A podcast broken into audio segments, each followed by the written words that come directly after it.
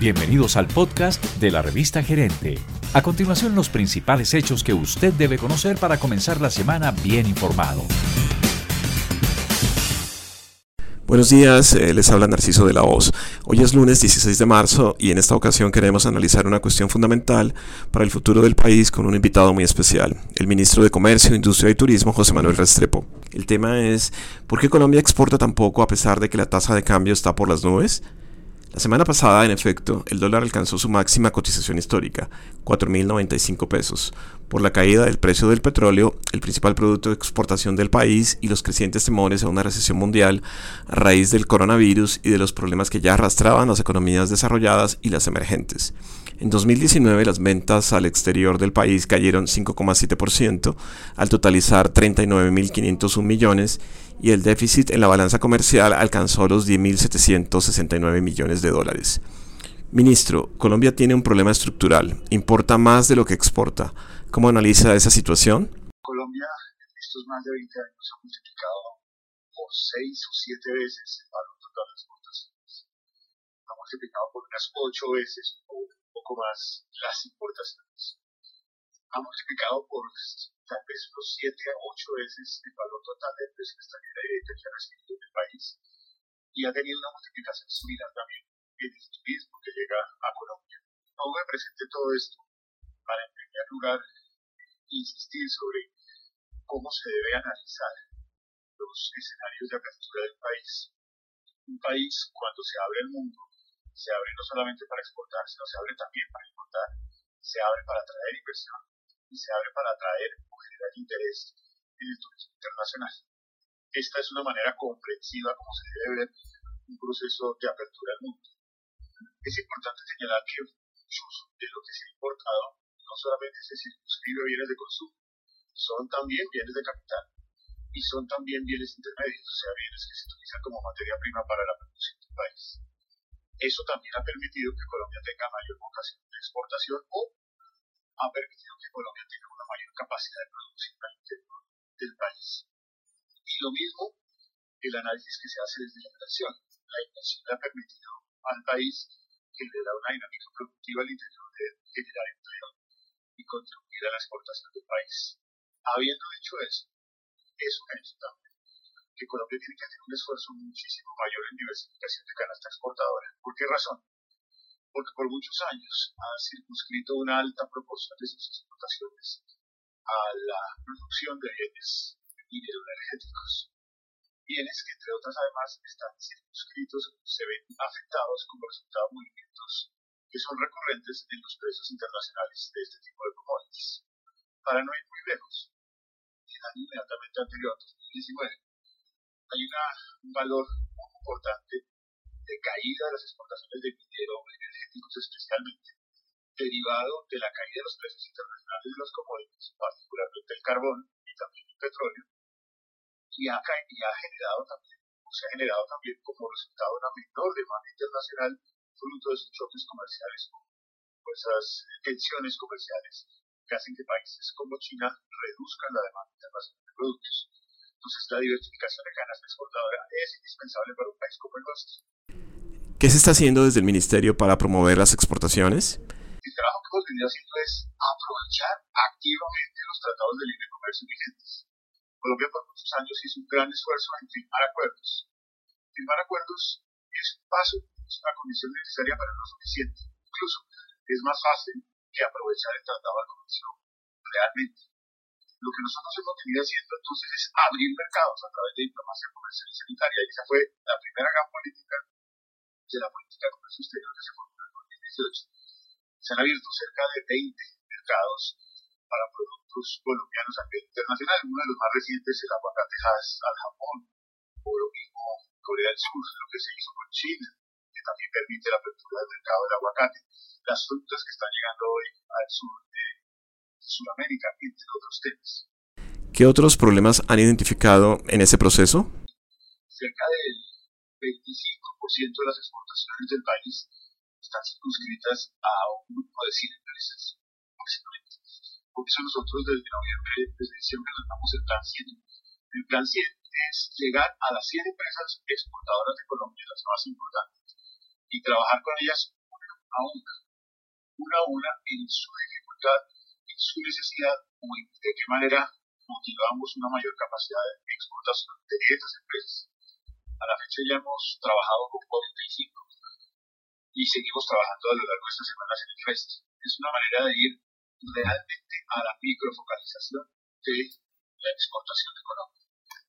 Fábrica de internacionalización, como tú lo dices, es una estrategia complementaria, porque la pequeña y media empresa de Colombia exporta el 17% más, el 17 al 18% de las exportaciones del país. Hay un debate sobre si la economía se ha cerrado por la puerta de atrás, imponiendo restricciones a las importaciones. ¿Cuál es su opinión? claramente creo que el país evidentemente se ha abierto, ha hecho un proceso de apertura. Por eso te al presente lo que ha sucedido en los últimos 20 años. Exportaciones multiplicadas por 6 o 7, importaciones por 8, inversión extranjera por unos 8 más, turismo algo similar. Eso significa que el país se ha abierto, lo cual no destruye el desafío y el compromiso que tenemos de aumentar nuestras exportaciones, pero, pero es importante también reconocer los avances que ha tenido el país. Miren, en 2019 es el año en donde tuvimos el valor más alto en toda la historia del país en exportaciones de bienes agropecuarios y sociales. Y el 2019 es el año en donde tuvimos el valor más alto en toda la historia del país en exportaciones de servicios. Esas exportaciones no energéticas a servicios y bienes incluso crecieron en el año 2019. Ese crecimiento, cuando en el mundo entero se ve una caída en las exportaciones. La revaluación dejó de ser un problema, pero los empresarios se quejan del costo país y de otras trabas que afectan su competitividad. ¿Qué tiene para decir al respecto? Todo el proceso de exportación está mediado por lo que ha sido la política que hemos hablado de desarrollo productivo del país. Esa política de desarrollo productivo que nosotros formulamos tiene cinco componentes. El primero de ellos es política de competitividad. Y el esfuerzo que hemos dedicado a fortalecer la capacidad competitiva del país pues, ha sido gigantesco en infraestructura en innovación, en la pertinencia a la educación, en los temas de tecnología, también en los temas de trámites.